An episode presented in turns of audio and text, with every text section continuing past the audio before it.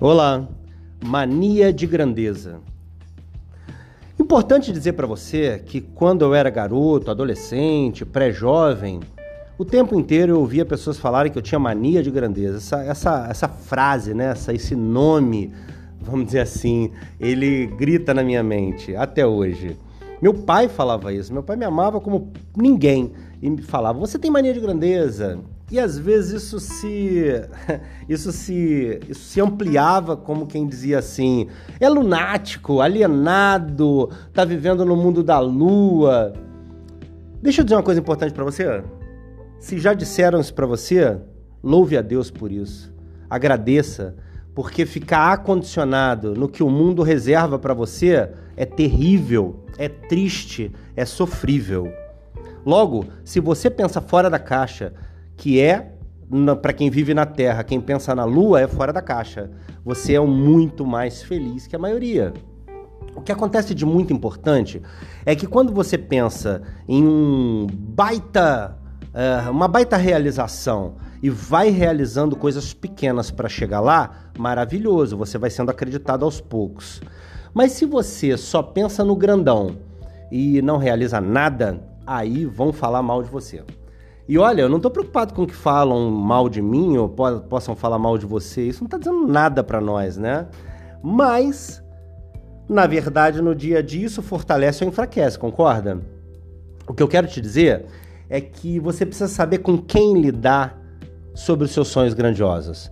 Porque os sonhos moram no seu coração e foi Deus que te deu. Deus não planta sonhos no coração de alguém para eles morrerem. Ele sabe o que é uma terra fértil.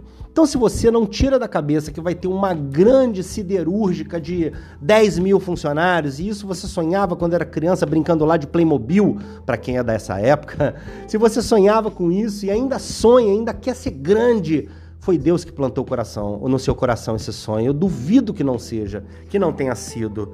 Mas olha, a construção disso depende da sua sabedoria, que é outra coisa que vem do céu. Peça a Deus sabedoria para lidar com as pessoas, para lidar com os problemas, para lidar com o seu sonho grande.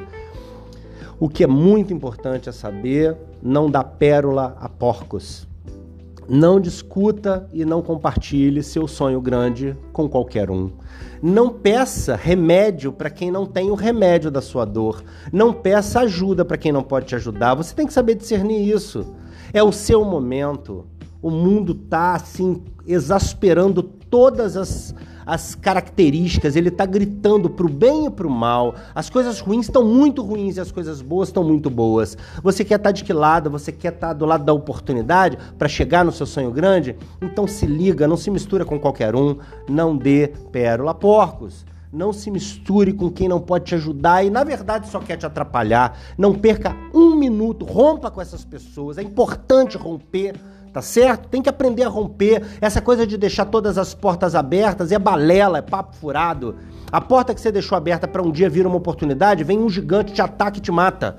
Então, por favor, se liga. O sonho grande vai ser realizado, mas constrói os degraus que vão te levar a ele, porque o tempo está passando e ele não vai voltar. Fechado? Abraço carinhoso. Olha lá o nosso site, lucianodepaulomentor.com.br. E eu não tenho dúvida, eu sempre repito, eu ainda vou ouvir falar o seu nome. Abraço.